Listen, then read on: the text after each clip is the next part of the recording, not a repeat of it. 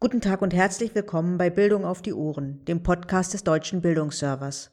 Mein Name ist Christine Schumann. Ich möchte Ihnen heute Link-Empfehlungen zum Thema sprachliche Bildung geben.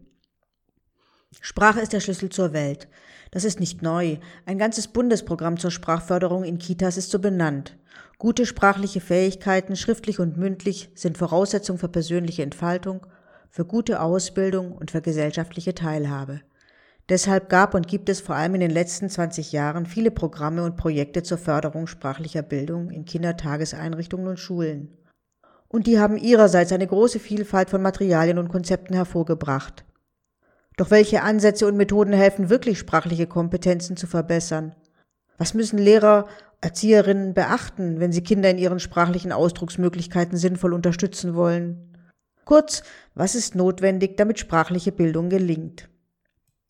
Genau das ist übrigens das Thema des Bildungspolitischen Forums Gute sprachliche Bildung am 29. Oktober 2020. Und auch gleich mein erster Link-Tipp.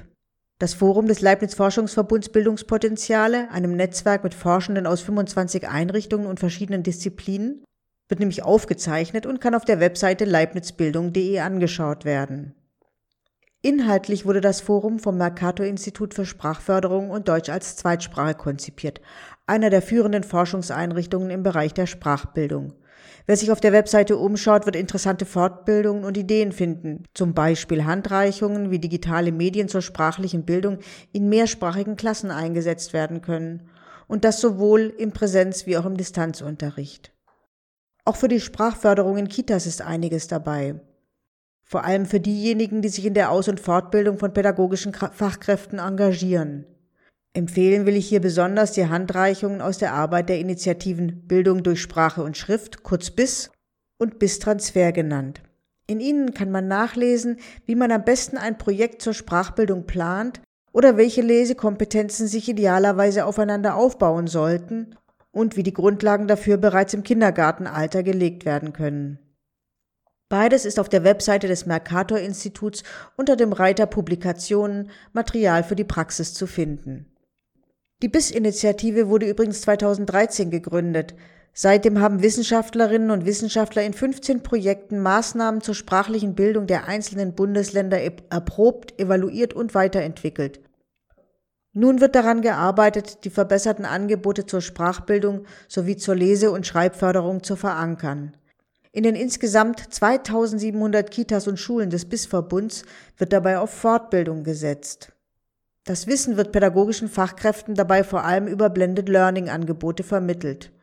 Über eine Tool-Datenbank können auch Interessierte, die nicht zum BIS-Verbund gehören, Arbeitsblätter und Förderkonzepte, Unterrichtsmaterialien oder Diagnoseinstrumente finden. Der Zugang zur Tool-Datenbank auf bissprachbildung.de ist allerdings eingeschränkt. Wer einen Einstieg in die aktuelle wissenschaftliche Diskussion sucht, dem empfehle ich das Dossier Forschung zur sprachlichen Bildung beim Fachportal Pädagogik. Die zusammengestellten Projekte und Ergebnisse bieten einen guten Einblick ins Thema. Für weitergehende Recherchen kann man Forschungsprogramme und wissenschaftliche Einrichtungen zu Sprachförderung und Sprachbildung einsehen. Natürlich gibt es auch Empfehlungen zu Fachliteratur für die einzelnen Bildungsbereiche. Zu finden ist das Dossier unter Fachportal-pädagogik.de unter Forschungsinformationen. Nun aber zu den ganz praktischen Link-Empfehlungen, die ich auch noch beim Deutschen Bildungsserver gefunden habe. Zum Beispiel die schweizerische Webseite Lerngelegenheiten für Kinder bis vier. Auf ihr sind zahlreiche Kurzfilme zu finden. Sie zeigen Eltern und Betreuungspersonen alltägliche Situationen, die dazu geeignet sind, die sprachlichen Kompetenzen von Kindern quasi nebenbei zu fördern.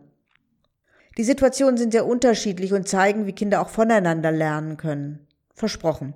Wer die knapp dreiminütigen Filme gesehen hat, wird jedem Kind sprachlich noch aufmerksamer begegnen. Die Filme zur frühen Sprachbildung kann man übrigens auch nach Themen filtern. Das funktioniert über den Menüpunkt Sammlungen. Produziert wurden sie von der Bildungsdirektion des Kantons Zürich und sie stehen mit Untertiteln und Off-Kommentaren in 13 Sprachen zum direkten Anschauen oder zum Download zur Verfügung. Die Webseite heißt kinder-4.ch. Schulkindern empfehle ich das interaktive Lernspiel Deutsch lernen mit Mumbro und Zinell. Das Spiel ist Teil eines größeren Lernpakets. Mit den lustigen Figuren und ihren Abenteuern finden Kinder im Grundschulalter einen spielerischen Zugang zur deutschen Sprache. und ihre Lehrerin obendrein umfassende Unterrichtsmaterialien. Das Spiel besteht aus den sechs Stationen Umzug, Markthalle, Kaufhaus, Bauernhof, Schule und Zirkus und enthält neun Übungen zu Wortfeldern, Redewendungen und Grammatik. Mit ihnen kann das Hörverstehen, das Lesen und Schreiben und in der DVD-Version zusätzlich noch das Sprechen geübt werden. Der Schwierigkeitsgrad der Übungen passt sich übrigens dem Kenntnisstand der Lernenden an. Ach ja, das Spiel ist auch für Kinder geeignet, die Deutsch als Fremdsprache lernen. Es kann bei planetschule.de heruntergeladen werden und ist auf allen Endgeräten online nutzbar. Die Webseite ist über die Bildungsserverseite Materialien zu Deutsch als Fremdsprache oder direkt über planet-schule.de erreichbar. Alle hier vorgestellten Linktipps finden Sie übrigens auch im Bildungsserver-Blog. Und noch viel mehr gibt es natürlich beim Deutschen Bildungsserver selbst, zum Beispiel im Dossier Frühe sprachliche Bildung zu finden im Themenbereich Elementarbildung. Vielen Dank fürs Zuhören und bis zum nächsten Mal.